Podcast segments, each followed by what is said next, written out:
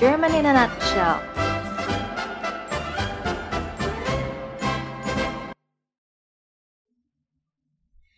Guten Tag, Freunde.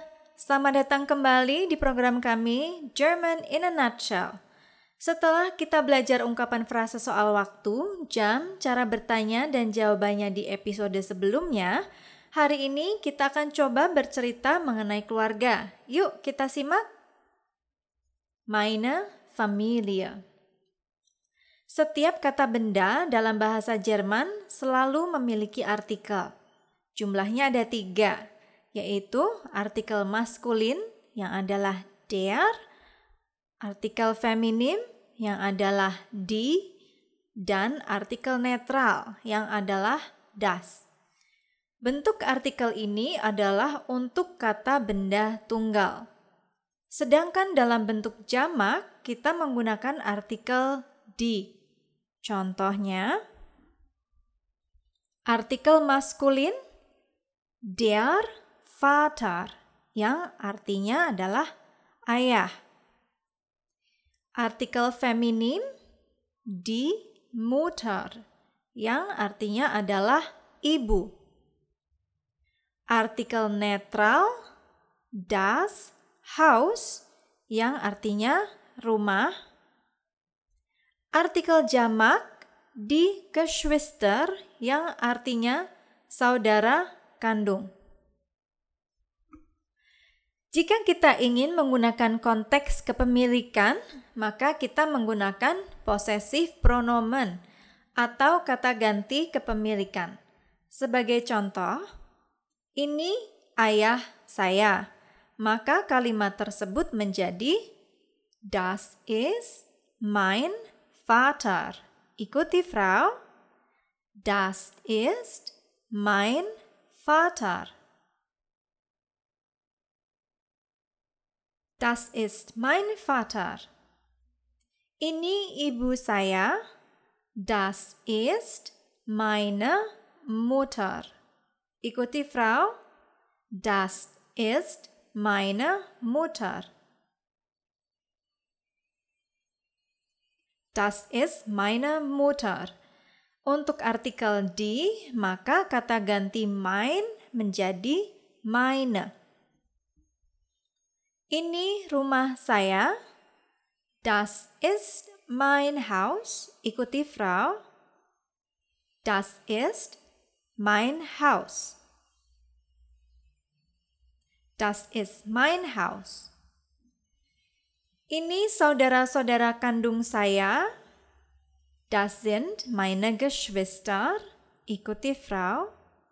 Das sind meine Geschwister. Untuk kata benda jamak, kata sambung ist menjadi sind. Dari kalimat-kalimat di atas, kita belajar bahwa kata ganti milik saya kita menggunakan mein untuk artikel der dan das. Kemudian meine untuk artikel di bentuk tunggal dan jamak.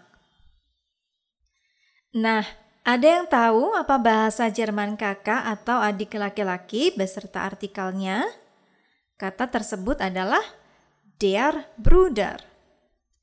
Das ist mein Bruder. Ini adalah kakak atau adik laki-laki saya. Ikuti Frau. Das ist mein Bruder. Das ist mein Bruder. Die Schwester adalah kakak atau adik perempuan. Das ist meine Schwester. Ini adalah kakak atau adik perempuan saya.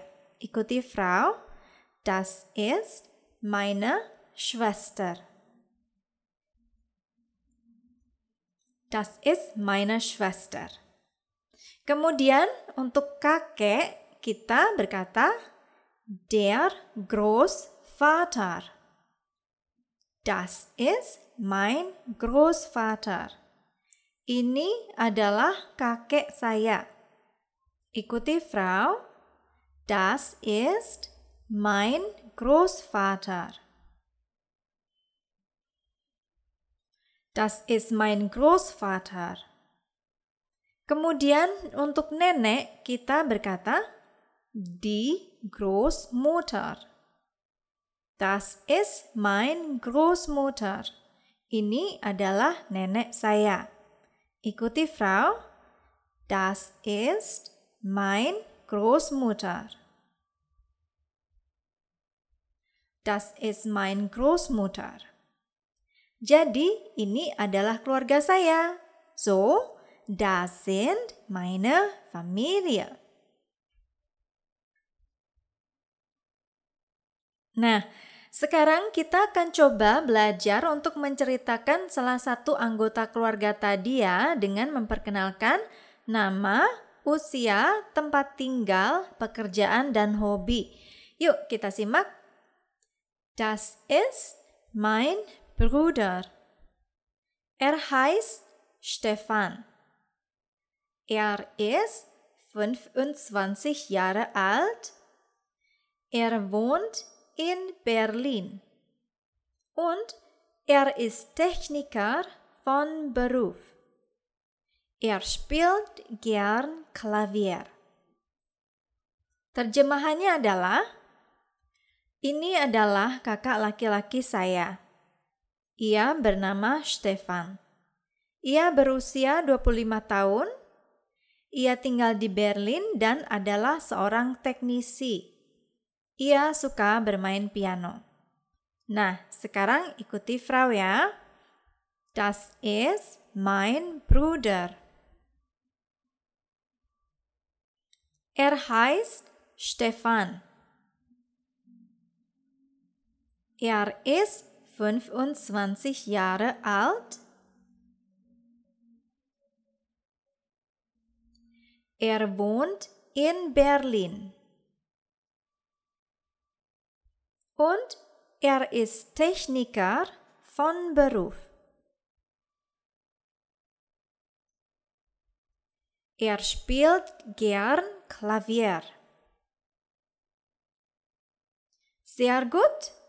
Sekarang, teman-teman sudah bisa menyebutkan dan menceritakan anggota-anggota dalam keluarga di episode ini.